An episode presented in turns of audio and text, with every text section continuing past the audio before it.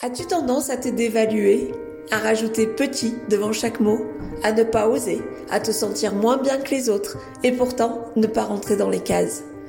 Aujourd'hui, personne ne nous apprend à oser sa singularité. Eh bien, ce podcast, il est pour toi. Toi qui sens que tu peux créer un impact fort dans ton monde, mais qui ne te sens pas légitime pour le faire. Et aussi pour toi qui connais ta valeur, mais qui a tendance à l'oublier. Je rencontre au quotidien des entrepreneurs, essentiellement des femmes, qui pourtant ont créé leur société depuis deux ou trois ans, qui se dévaluent sans cesse.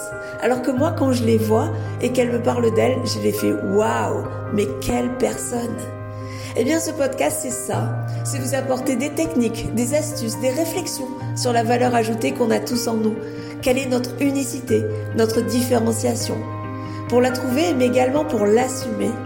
Et du coup, être plus heureux, plus au clair et être fier de soi. Et finalement, oser et se regarder avec un effet waouh dans les yeux et dans le cœur.